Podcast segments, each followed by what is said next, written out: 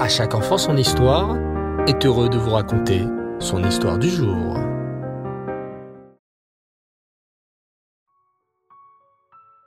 Bonsoir les enfants, Erev Tov et Chag toujours dans cette si belle fête de Hanouka. Vous allez bien? Baruch Hashem. Ce soir, j'aimerais vous parler d'un tzaddik très spécial dont nous avons célébré la Iloula la veille de Hanouka. Vous êtes prêts?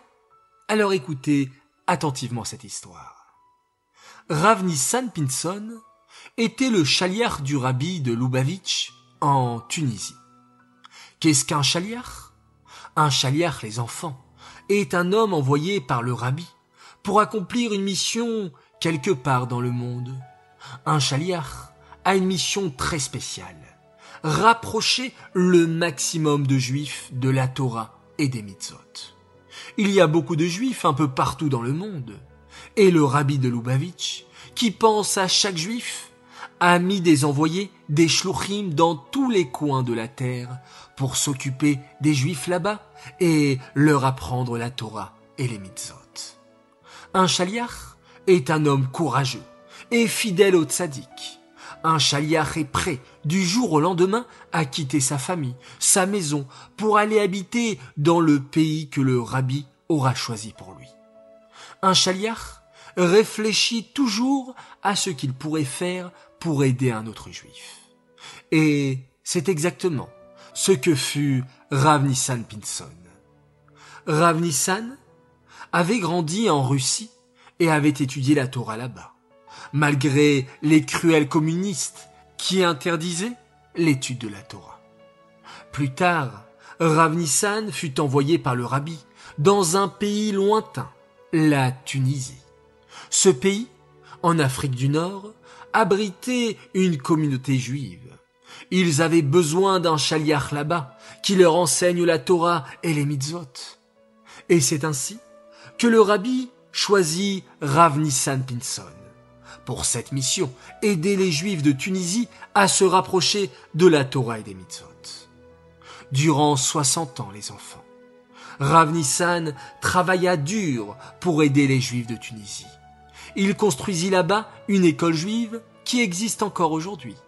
C'est grâce à cette école juive en Tunisie que des centaines d'enfants juifs ont pu apprendre la bête, le Shabbat, la cacheroute.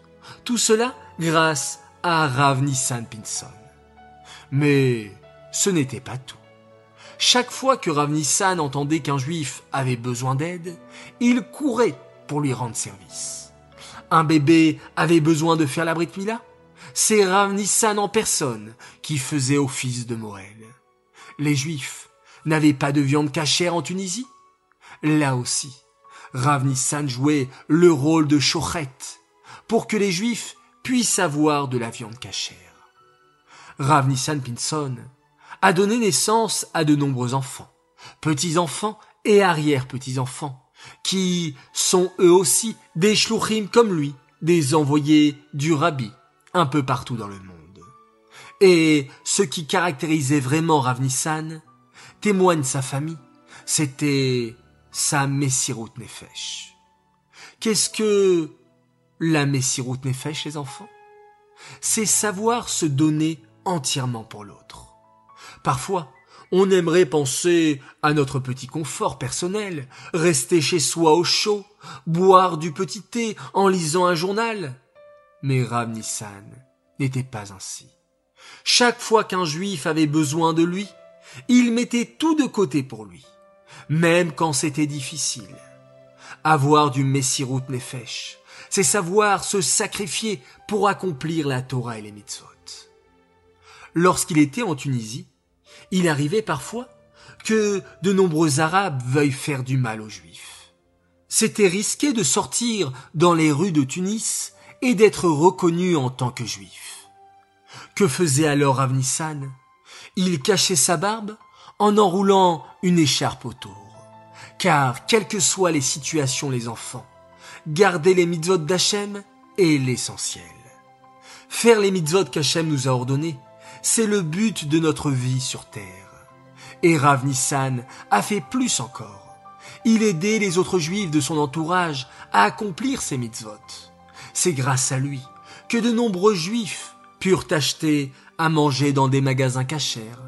C'est grâce à lui aussi que de nombreux mikvaot virent le jour en Tunisie. Un mikvé, les enfants, c'est extrêmement important, encore plus qu'une synagogue. Et de cela aussi, Rav Nissan s'occupait. Il construisit et répara de nombreux mikvaot en Tunisie. On raconte qu'une fois, Rav Nissan était fatigué et fiévreux. C'était très rare. D'habitude, Rav Nissan débordait d'énergie. Mais ce jour-là, il se sentait faible et toute sa famille lui avait conseillé de se reposer pour reprendre des forces. Mais pendant la nuit, Rav Nissan fut réveillé par un bruit inhabituel. De la pluie. Une pluie torrentielle était en train de tomber. Vous me direz, les enfants, qu'y a-t-il donc d'incroyable? Il pleut souvent en France, par exemple. Oui, mais là, nous sommes en Tunisie. La Tunisie est un pays très chaud. Il ne pleut pas beaucoup là-bas. Et là, cela faisait de longs mois que la pluie n'était pas tombée en Tunisie. C'est là que Ravnissan Pinson réalisa. Il pleut. Et le migvé, pour être cachère, a besoin d'être rempli d'eau de pluie. C'est l'occasion. Il faut absolument que j'aille ouvrir le tuyau sur le toit du migvé pour que la pluie pénètre dans le bassin. Il était presque une heure du matin. Dehors, la pluie tombait. Et Ravnissan était malade. Mais courageusement, il fit quelque chose d'incroyable. Il sortit en pleine nuit, dans le froid et la pluie, et alors qu'il était faible et malade, grimpa sur le toit du migvé, pour que la pluie puisse y pénétrer. Qui sait quand la pluie tombera à nouveau? C'est maintenant qu'il faut agir. Avec cette pluie du ciel, le mikvé sera cachère et de nombreuses familles juives pourront se servir de ce mikvé.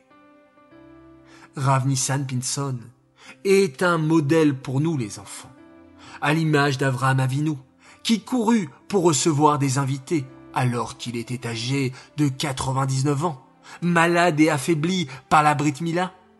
Rav Nissan, lui aussi, nous montra que, quand il s'agit d'accomplir une mitzvah, on doit toujours faire preuve de zrizout, d'empressement, courir pour accomplir cette mitzvah. Et lorsqu'une mitzvah se présente à nous, ou quand un juif a besoin d'aide, on doit tout laisser tomber pour aller l'aider. Car nous sommes tous des soldats d'Hachem pour lui construire une maison ici-bas, à l'aide de toutes nos mitzvot. Cette histoire est dédiée Lelou Nishmat, Esther Myriam, Bat Baruch Leib, Aléa Shalom. J'aimerais souhaiter ce soir un très grand Mazal Tov à une fille exceptionnelle. Elle s'appelle Rivka Alimi et je cite le message de tes parents. Un grand Mazal Tov à notre cher Rivkale, notre lumière de Hanouka. Tes beaux sourires nous illuminent chaque jour. Message de la part de tes parents et de tes frères et sœurs Mouchka, Eidel et Mendel. J'aimerais aussi faire une spéciale dédicace et un grand coucou à deux enfants exceptionnels, Yosef Itzrak et sa sœur Naomi Esther Béguet, qui sont fans d'À chaque enfant son histoire.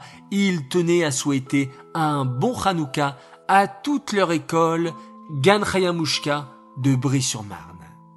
Voilà les enfants, de beaux messages, oui, toujours sur la fête de Hanouka, la fête des Lumières, alors continuez d'éclairer le monde entier par votre gentillesse. Je vous dis, Laila Tov, bonne nuit, on se retrouve demain, Bezrat Hashem, et on se quitte avec un magnifique Shema Israël.